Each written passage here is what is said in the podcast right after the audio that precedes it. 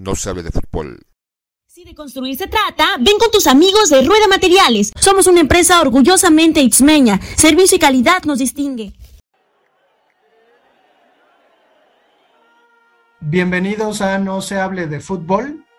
Hoy tenemos un capítulo especial porque vamos a hablar de la argentinización del fútbol mexicano, es decir, vamos a hablar de las barras.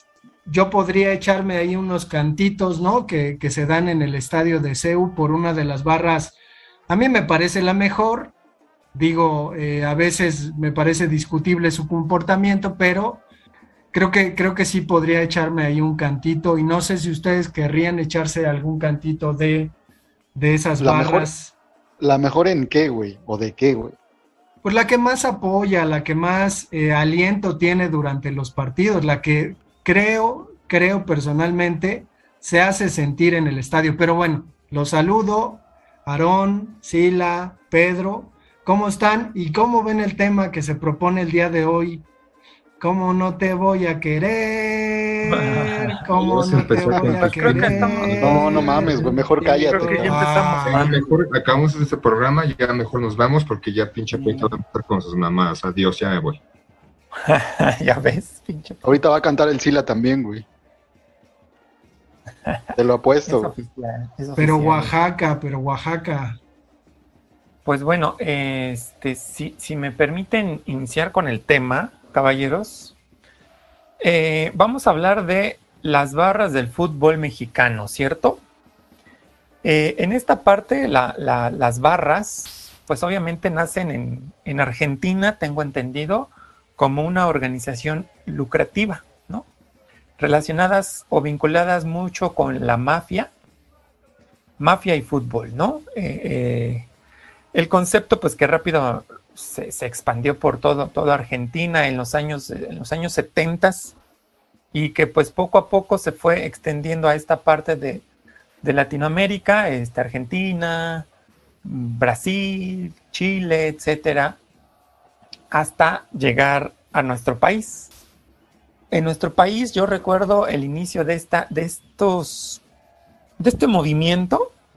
Eh, eh, obviamente comenzaron y mucho tiene que ver la parte de la publicidad, ¿no? Los medios de comunicación que empezaron, y recuerdo muy bien que empezaron a decirles barras, ya llegó la barra, ahí está la barra alentando a su equipo, porque en, antes de que los medios de comunicación comenzaran a llamarle barras, se llamaba porra, la porra del América, la porra del, este, Atlante, la porra de, de cada equipo. Cada equipo tenía su porra y era una condición muy local, muy, muy de México, llamarle a este grupo de aficionados que alentaban al equipo en el estadio, les llamaban o les llamábamos porras.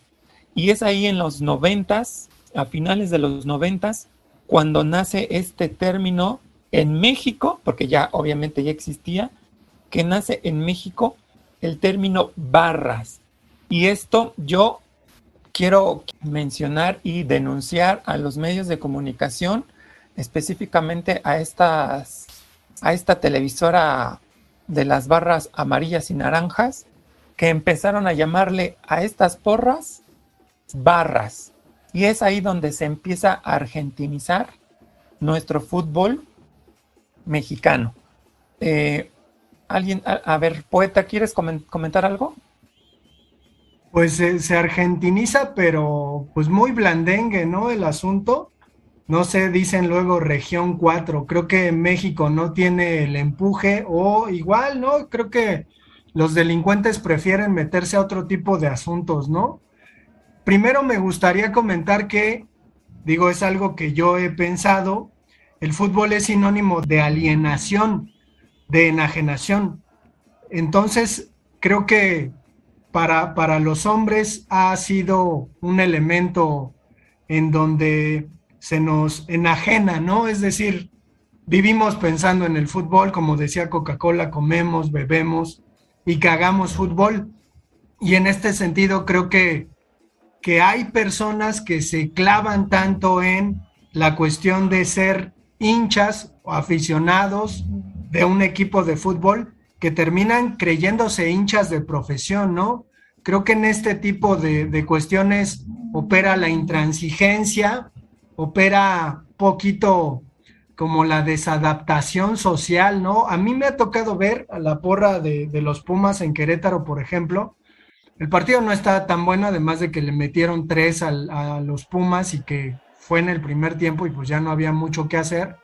Pero yo estaba viendo a, estos cuates de, de la porra de, de, Pumas y verdaderamente no ven el partido. O sea, están alentando al equipo, pero el juego no les importa.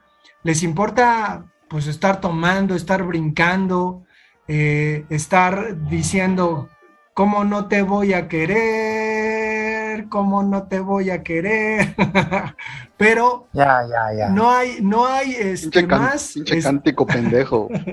están, están eh, perdidos, ¿no? Absortos en el aguante dichoso que dicen los argentinos, que es, pues me meto al estadio, cargo una bandera, no veo el pinche partido, ni me importa en realidad cómo quede, ¿no? Y al final, obviamente, pues busco que a la hora de la salida, pues algún aficionado del otro equipo se quiera romper la madre conmigo, ¿no? Entonces, creo que hay que decirlo con todas sus letras, ¿no? Estos cuates están en otra onda, no les interesa el juego ni el resultado, les interesa otra cuestión, ¿no? Que ni siquiera es la, la cuestión de irse a partir la madre con alguien más.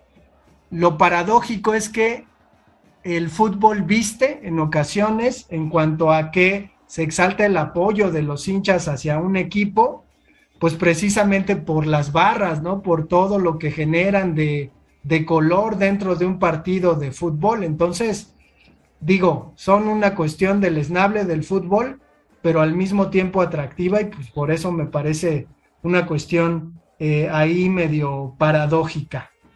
Aquí nada más quiero, quiero comentar acerca de lo que estás diciendo, o bueno, de, lo, de las palabras que utilizaste, poeta.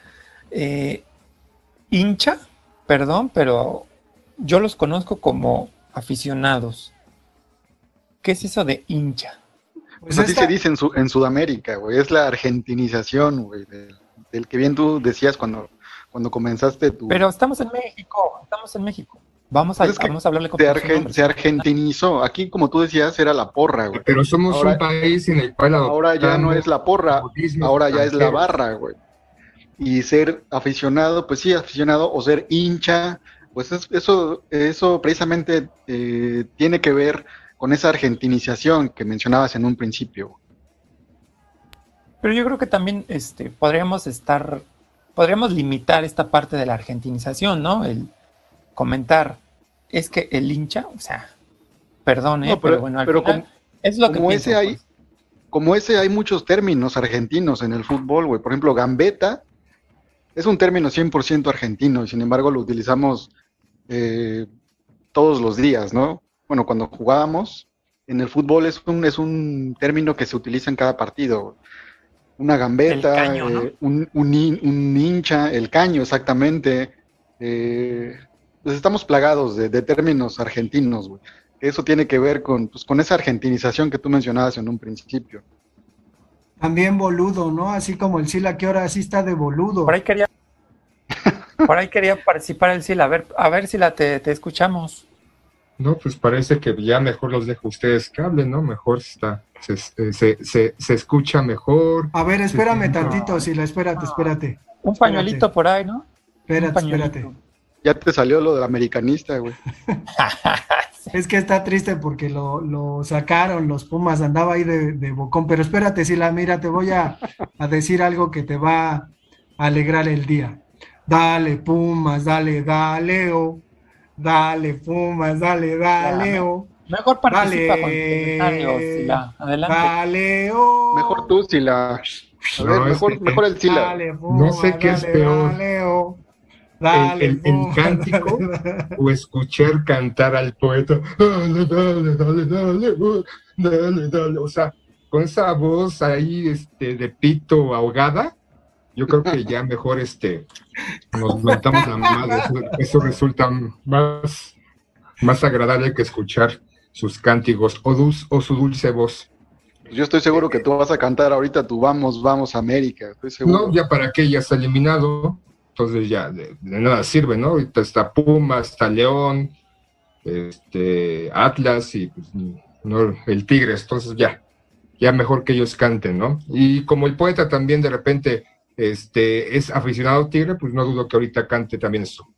Este, yo creo que esta cuestión de adoptar eh, de alguna manera el medio futbolístico mexicano también es porque se escucha más chido, ¿no? Hincha, más que aficionado, ¿no?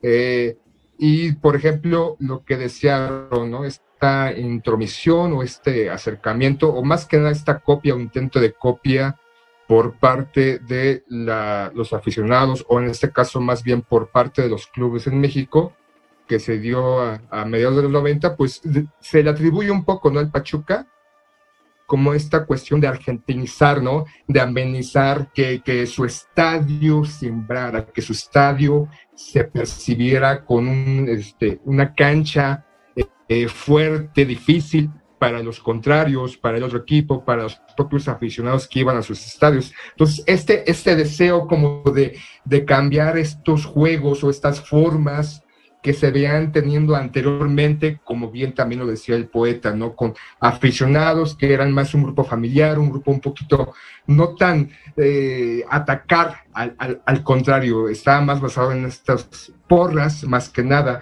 ya en esta cuestión de los cánticos, mucho tiene que ver, o en gran parte es atacar al contrario, ¿no? Denigrar, denigrar tal vez, denostar, dependiendo cuál porra y pues esta, este deseo, ¿no? Y, también que de repente eh, por ciertos sectores fue muy bien visto, ¿no? Porque era lujoso, era visto ver este, eh, estos, estos gritos, esta forma de gritar, de mover los brazos, las banderas ondeando, eh, el, previo, ¿no? Que de repente era como que ya llegó, ya llegó fulanito de tal y va a sentir chalala, chalala. No voy a ser como el poeta para cantar, pero bueno, entonces es, es un recurso, ¿no? También sobre todo para que aquellos que vean la televisión también se emocionaran un poco, ¿no? Una cuestión de mercadotecnia, una cuestión de identidad, una cuestión de copiar, ¿no? De repente que a México no se le da muy bien eso de copiar en todos los ámbitos. Creo, creo que de repente es esta copiar la parte mala o negativa o intentar moldearla aquí, que de repente ya se salió un poquito de control en ciertos momentos porque sí, de alguna manera se han visto encontronazos de las barras o de estos grupos de la América, de Pumas, de Tigres y demás, que lleva un poquito a lo extrafutbolístico y es la consecuencia, ¿no? De repente en algún momento en el 2000, se, este, algunos comentaristas decían que ya estamos casi, casi a punto de tener hooligans aquí en México, ¿no? Tanto trabajo que le costó de alguna manera a Inglaterra como eh, minimizar o erradicarlos o de alguna manera separarlos un poco de esta situación del fútbol que ya se estaba, eh, que, que, en México ya se estaba eh, inclinando a esa situación, ¿no? No solamente la barra como el cántico, sino la barra como la agresión, la barra como eh, un modo de vida también, esta cuestión de que no veían el partido, porque su finalidad era cantar, gritar y demás, no estar ahí apoyando el equipo, el partido valía más, solamente apoyar, apoyar, apoyar, y obviamente impulsar, obviamente también que, que ese, esa cancha temblara, que esa cancha eh, fuera difícil para el contrario. Pero bueno, sigamos, poeta, sigue cantando, sigue cantando, poeta. No, que no cante, mira, eh, vamos a hablar mejor de las, de las barras mexicanas, ¿no? El, yo recuerdo, por ejemplo, la barra, bueno, no recuerdo, hay muchas barras. La que más recuerdo es una, pero bueno, tengo, tengo aquí en la, en la, cabeza, en la mente, algunos nombres de algunas barras. Eh, obviamente, pues la Rebel, ¿no? Es una de ellas. Eh, Libres y Locos de los Tigres, ¿no? De, del equipo Tigres. Eh, hay otra que es la Perra Brava, ¿no? Esta, obviamente, la de Toluca.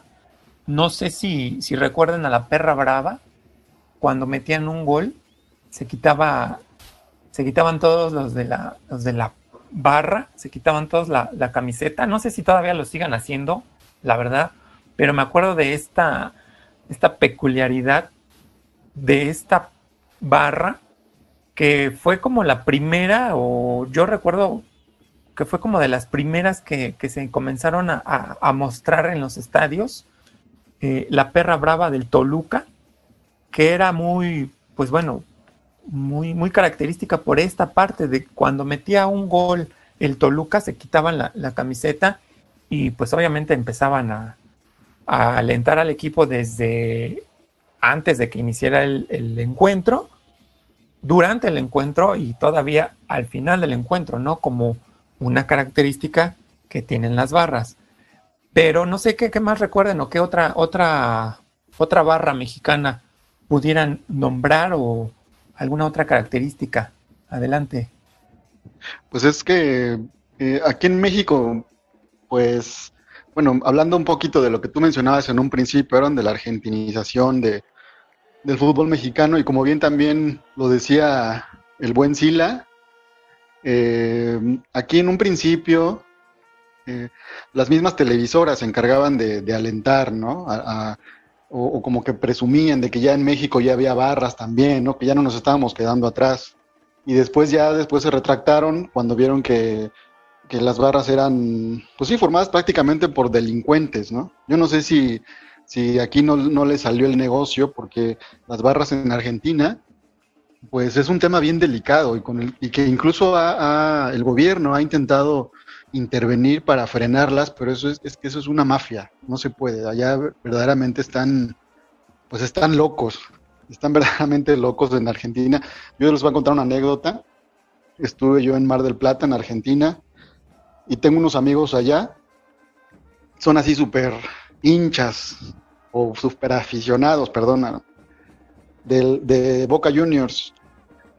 Y ahí tú no puedes hablar mal de su equipo porque eh, eh, ahí sí te, te, retan a madrazos. O sea, te, dicen, bueno, ¿qué traes con mi equipo? Y son, son capaces hasta de terminar una amistad y de agarrarte a golpes solo porque hables mal de su equipo. Allá están completamente locos. Y bueno, me decía uno de, bueno, mis amigos, este Fernando y Fernanda, este, súper aficionados a, Boca Juniors, me decía Fernando que él, él llegaba a ir al estadio la bombonera que está ahí en, Buenos Aires, y, que ahí no tienes que cuidarte, porque ahí te asaltan dentro del estadio durante un partido. O sea, hasta ese grado llega el, el pues el, lo difícil ¿no? de, esta situación de, las barras allá en Argentina. Decía que podrían asaltarte en, en, el estadio mientras estás viendo el partido. Este, no se vende nada de alcohol, no puedes tomarte una cerveza, lo único que venden son choripanes. Y, que los líderes de las barras, como bien decía Poeta, son tipos que están de espaldas al, partido, están dirigiendo a sus, a sus barras y pues ellos este, tienen, no sé si convenio, tienen algún tipo de, contubernio con las directivas y reciben eh, eh, buenas cantidades de dinero es por eso que, como tú bien decías, Aaron, pues es un, es un, es un negocio lucrativo, es una mafia. Y, bueno, aquí en México yo creo que no, no, sé si no le salió el negocio, no sé qué fue lo que, o es un, o es un tal vez un contexto distinto, pero acá las barras se, se asocian más a, a, delincuentes que a mafiosos, ¿no? Aquí yo creo que las, las barras de aquí de México están formadas por tipos eh, que están interesados más en, delinquir o en vándalos, ¿no? En hacer destrozos. Aguas, Pedrito, con aseverar eso, porque si no te van a agarrar en la calle. Principalmente los de la Monumental, ¿no? Creo que son, los que... Obviamente sí hay como ciertos personajes en las barras, ¿no? Que de repente son muy peculiares o tienen como ciertos nexos con, con crimen o delincuencias o, delincuenciales, como que es la imagen de los integrantes de las barras, pero no, yo creo que también aquí, este, cuando empezaron... Pero espérate, todavía no termino, pinche Sila. ¿Mandé? Todavía no termino, cabrón, siempre me interrumpes, güey. Ah, pues ya, ya estabas muy redundante, ya, no, es que sí, no, sí. No, güey, lo que iba a decir era, de que en Sudamérica sí... Movido, Pedro, movido. es un negocio, cabrón. Es un negocio y, por ejemplo, también estuve en Colombia y, por ejemplo, en Colombia Tú en la calle no puedes usar una camiseta de tu equipo. No puedes porque si te ve un, hincha del equipo contrario, te puede acuchillar, te puede matar en la calle. En Colombia eso, tú vas a, si tú viajas a Colombia no puedes ver a alguien con una camiseta de un equipo local, nunca. De la selección sí, pero de un equipo local no puedes hacer eso porque te acuchillan o te, hacen algo, o te roban o te, o te dan una madriza. Y en Argentina, pues es igual. De hecho, cuando estuve en Argentina, pues también vi un, vi un este, perdón, un, un programa, un reportaje de que a un chico eh, lo vieron con una camiseta, creo que de, Boca Juniors, y lo aventaron a las vías del metro. O sea, o sea, es que allá están completamente locos. Y en México, pues, son más, eh, se dedican más al vandalismo, a la delincuencia, no son, son un poco más pasivos. Y, no sé si exista un negocio de por medio, seguramente sí, pero a lo mejor no es tan lucrativo como, como, como lo es en, en Sudamérica. Acá, pues como bien decían, pues a, mediados de los años 90, pues fue cuando se, empezó a, argentinizar el fútbol mexicano en la cuestión esta de las porras, que ahora son barras. Me parece que la primera fue, fue la, barra Ultratusa, ¿no? Que fue donde, donde se inició el, este modo de apoyar a los equipos mediante las barras. Eh, que fue traído precisamente por uno de los directivos del Pachuca, que era Andrés Fácil, de, origen argentino, que al principio lo elogiaban las televisoras y después ya decían, ah, es que ese güey trajo las barras y, y por eso nuestro fútbol está eh, inmerso ¿no? En, la delincuencia, en los actos de violencia, ¿no? Como siempre las televisoras, ¿no? Primero alientan una cosa y después se ponen a chillar, ¿no? Como, como pasó con el, con el grito este homofóbico, ¿no? Supuestamente homofóbico, que en un principio lo alentaban y después ahorita están que no, no saben cómo pararlo. Bueno, yo, yo creo que, que estas expresiones dentro del fútbol mexicano de las barras sucumben por la irregularidad, ¿no? Es decir, eh, en los noventas, 2000, el Toluca pues comenzó a ser un equipo preponderante y su porra también comenzó a ser visible, ¿no? Y temida, sobre todo ahí en Toluca, ¿no? Pero eh, a lo largo del tiempo el fútbol mexicano es tan irregular que, que pues una barra ya no es preponderante, ¿no? Digo, la Rebel ha estado ahí siempre, siempre es como muy, muy evidente en el estadio de Ciudad Universitaria, a veces se hace pues muy presente en Querétaro, en lugares cercanos a la Ciudad de México, Pachuca, Toluca mismo, pero pues no hay más, ¿no? Y la cuestión de los derbis o los clásicos regionales en México, como el de Guadalajara contra Atlas, también hace evidente que hay algunas barras ahí como la irreverente de las Chivas o la famosa barra 51, que ahorita están pues tronándose los deditos esperando llegar a la final, que es del Atlas, pero a la afición del Atlas se le llama la fiel, ¿no? Que además eh, hay que decir que tiene 71 años sin quedar campeón, ojalá que se le haga este año, antes tienen que vencer a los Pumas, pero eh, creo que, creo que si algo quedó de las barras, pues fue un poquito este asunto, ¿no? De, de, de, los encuentros locales entre Tigres y Monterrey, que creo que la última vez que hicieron algo fue que a un aficionado de Monterrey, los libres y locos, no estoy seguro que hayan sido ellos, le pusieron una putiza, ¿no? Y lo mandaron al hospital. Y los medios, pues esperando, ¿no? Que, que ese aficionado se muriera para empezar a chingar con lo de siempre, pero bueno, eh, hay pues poquitas, poquitas barras que quedan, creo que a veces hasta desaparecen porque los equipos no dan el ancho, ¿no? Entonces, en ese sentido, pues creo que, que en México no, no cuajaron bien estas expresiones futbolísticas. Y, pinche Sila, pareces barra, te pones bien pinche loco. Caimantes Montes. Sí, güey. Eres barra brava, pinche Sila. Ok, Pedrito, ya, ya, ya no te voy a interrumpir. Es de la Monumental, ¿verdad, pinche Sila? O sea, huevo. Bueno, ahora, e, es real que lo que dice el poeta, e, estas barras, pues finalmente no, no son o no están, ¿no? Porque sus equipos tampoco están por esta irregularidad de, de nuestro fútbol, de nuestro torneo. Eh, no sé qué vaya a pasar con las barras. Al final están ahí. Yo creo que siguen estando, pero están como escondidas, están como, pues como dormidas. Pero finalmente, en algún momento yo escuché que iban a tratar de terminar con esta situación de las barras en México.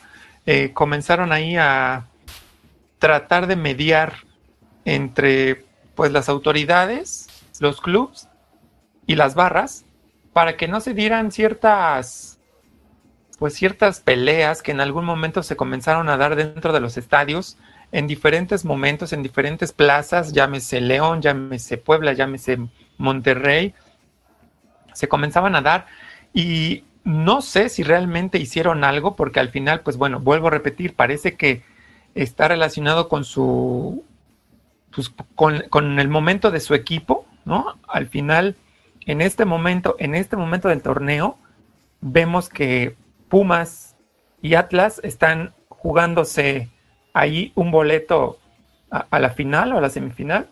Y este, y pues bueno, ahí se ve, ¿no? Que están, que están apoyando a sus equipos, pero durante el torneo yo no las visualizo, yo no las veo. No sé si estén como manejadas para que hagan su presencia en ciertos momentos, pero bueno, ahí están las barras. Eh, también se menciona que han tenido pues esta relación con malos negocios, ¿no? Al final son, pues no quiero decir que todos, pero son vándalos, ¿no? Abrazados de aficionados. Y ahí, ahí están, no sé cuánto duren, pero al final ahí están, ahí estarán.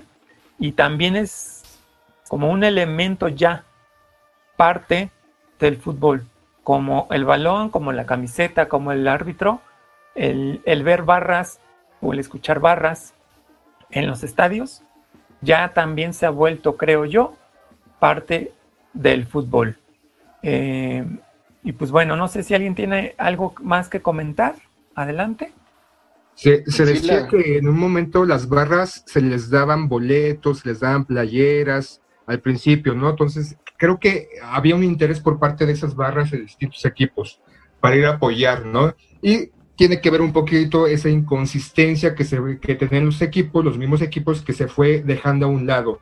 Afortunadamente no ha pasado como en Argentina o en Sudamérica de llegar a situaciones tan complicadas o tan extremas eh, provocadas por las barras, porque de alguna manera eh, se dice que en Sudamérica sí tienen intromisión incluso para poner jugadores, para quitar técnicos, que incluso de apuestas. Eh, y hace poco, no creo que el poeta dio el grito en el cielo, me parece, igual corréjanme si me equivoco, ahorita me no estoy recuerdo, que en una, me parece que una Copa Libertadores que a jugar Boca a, este, River Play no se jugó en Argentina precisamente por la complicación de las barras, ¿no? Y creo que se fue a jugar al este hermosísimo estadio allá en Madrid, pero corríjame si estoy equivocado, poeta.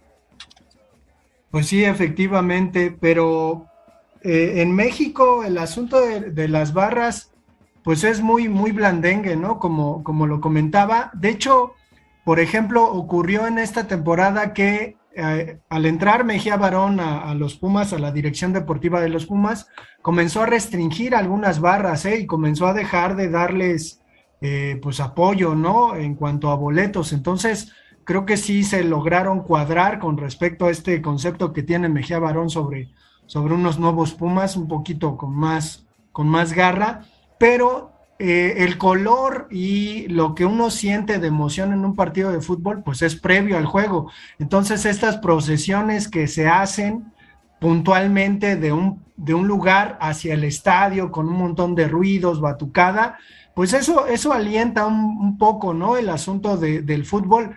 Sin embargo, pues si llegamos al extremo de que un barra o un hincha piense que aunque su equipo pierda, en el campo, ellos ganaron en las gradas, pues es un consuelo de pendejos, ¿no? Y es una babosada, pues pensar que uno gana algo, incluso diciendo eso. Entonces, pues menos barras, más porras.